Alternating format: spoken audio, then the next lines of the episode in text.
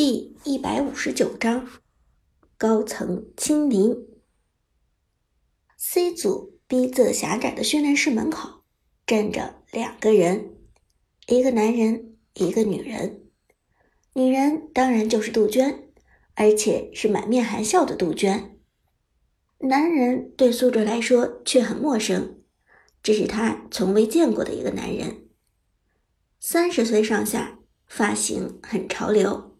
穿着一身看起来很朴素的休闲装，但手腕上却戴着一块价值不菲的江诗丹顿手表。男人梳着很标准的寸头，一双深邃的眼睛很有神采。而见到这个男人，C 组所有预备队成员都恭恭敬敬地打招呼道：“汤老板。”苏哲瞬间明白了，眼前这个男人就是炮俱乐部的老板了。汤宇科现年二十九岁，是物流业巨头汤镇的长子。从小对电子竞技情有独钟，并且在几年前发现了电竞行业的巨大商机。炮俱乐部是他运筹整整三年之后的作品。他原本的计划是组建一支英雄联盟战队，但两年前王者荣耀横空出世。让汤宇科重新审视了自己的计划。敏锐的汤宇科意识到，《王者荣耀》以手机作为媒介，传播途径更为简单，上手难度更低。另外，《王者荣耀》的对局时间很短，节奏更快，更适合现今快餐化的市场。因此，汤宇四处拉拢资源，成立了这个炮战队。对于他来说，炮战队是他人生之中第一个创业作品。有了汤宇科，杜鹃只能沦为第二个被打招呼的对象。娟儿姐，娟儿姐，C 组的成员在向汤老板打完招呼之后，才对杜鹃打招呼。汤宇科和杜鹃纷纷点头示意，汤宇科更是随和说道：“我虚长你们几岁。”喊我一声阿汤哥就可以了。于是 C 组的队员纷纷重新打招呼：“阿汤哥，阿汤哥。”苏哲也很合群的向汤宇科打着招呼，对他的态度不卑不亢。他心里明白，这位阿汤哥就是炮俱乐部不折不扣的高层了。而汤宇科在听见苏哲的招呼之后，立即点头。随后朝着苏哲走了过来。“你就是苏哲？”汤宇科笑着问道，对苏哲的态度颇为和蔼。“我就是苏哲。”苏哲点头说道，语气依然不卑不亢。这时，杜鹃迫不及待走过来，笑道：“苏哲，阿汤哥和我刚才都看了这场试训赛，你表现的很精彩。”一边说，杜鹃一边亲昵地拍了拍苏哲。他一直就对苏哲抱有很高的期望，而苏哲今天的表现让他非常满意，带动全场节奏，开局就是碾压。只有这样的水准，才配得上杜鹃的青睐，才配得上杜鹃三顾茅庐的殷勤。被杜鹃这么说，苏哲反而有些不好意思，轻轻点头之后。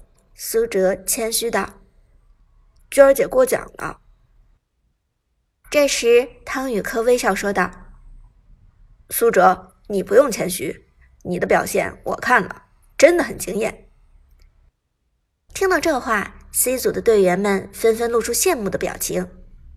就算是炮战队的第一元老老 K，也没有得到汤宇科如此高的评价。惊艳，这还是汤宇科。第一次做出这样的评价，足见这一战苏哲在汤宇科心中留下了多么深刻的印象。阿汤哥谬赞了，是队友的配合好。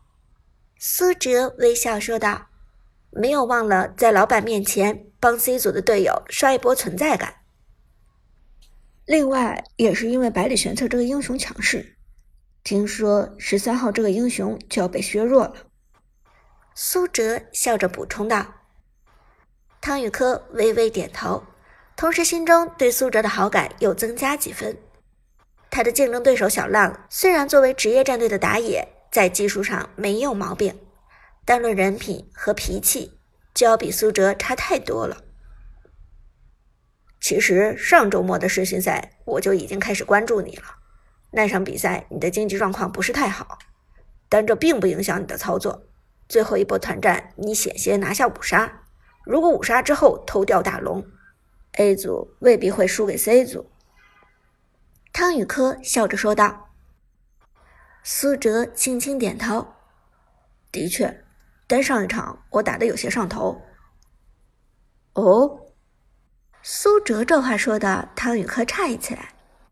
上一场的比赛，如果说老 K 上头，那么肯定是毋庸置疑的事情。可苏哲的百里玄策从始至终沉着冷静，操作如在暴风雨中绣花，这样的水准，如果还说是上头，那不是有些假了吗？你打的挺冷静的，怎么叫上头呢？汤宇科问道。苏哲苦笑着说道：“最后一场团战，如果我计算李白经济的话，那么我就不会被他用复活甲躲个被动时间反杀了。当时的我拿下了四个人头后，很想再拼一把拿下第五个人头，所以就没有计算李白的经济。如果不是在这里上头的话，我未必会被小狼杀死。原来是这样。”听到这里。汤宇科终于明白了苏哲的意思，同时他也彻底震惊于苏哲的计算，在一场激烈的团战中都不忘了算计敌人随时变化的经济状态，这样缜密的心思的确已经达到了职业级别。这时，汤宇科扭头与杜鹃交换了一个眼神，两个人似乎都做出了同样的决定。杜鹃笑了笑，率先说道。苏哲是这样的，看完这场比赛之后，阿汤哥很满意，觉得你很适合做我们炮战队的打野选手。现在就看你这边有没有意向加入我们炮战队，和我们一同并肩作战。杜鹃说完之后，汤宇科补充道：“苏哲，我很欣赏你的技术和心态，同时我们炮战队也求贤若渴，只要你答应加入我们炮战队。”我不仅会带你参加王者荣耀最专业的比赛，还会给你很不错的待遇。在待遇问题上，只要你能提出要求，我都可以考虑满足你。听了这话，苏哲微笑点头。终于到了这一步，终于得到了职业战队的邀请。刚才一局百里玄策的高光表现引发轰动，俱乐部的高层汤宇哥瞬间倾心。从汤宇科亲自过来的态度上来看，自己铁定已经征服这位俱乐部老板了。而成为职业选手，也是苏哲一直以来的梦想。能够发扬自己的特长，从事自己热爱的电竞行业，更重要的是，现在苏哲就可以实现自己的人生价值，并且赚取一笔不菲的薪酬。这对于苏哲来说，当然是何乐而不为呢？怎么样，苏哲？你考虑的怎么样？杜鹃看苏哲一直没有说话，有些迫不及待的问道。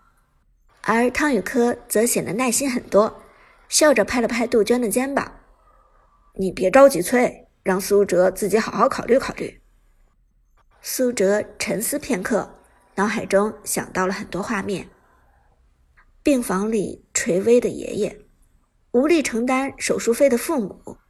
对自己的未来充满期待的伍兹，无条件支持自己的室友马海龙、陈天野和刘思雨。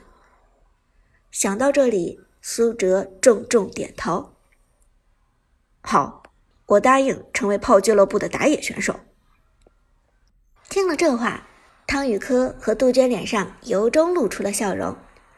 这是三顾茅庐。刘备终于请卧龙出山之后，露出的欣慰和兴奋的笑容。当初卧龙凤雏，得一可安天下。现如今有了苏哲，破俱乐部同样前途无量。汤宇科笑着点头道：“很好，我们炮战队一定不会让你失望的。”苏哲笑着回应：“我也一定不会让你失望。”杜鹃笑容甜美：“太好了，我就说我是伯乐，你是千里马吧。”苏哲轻轻点头，杜鹃对他的确有知遇之恩。而就在双方交谈融洽的时候，C 组的门忽然被推开了，一瞬间，走廊里阴冷的寒风吹了进来，训练室里的所有人都吓了一跳，目光齐刷刷的朝着训练室的门口甩去。就在这时，一个阴冷而愤怒的声音在门口响起。我不服！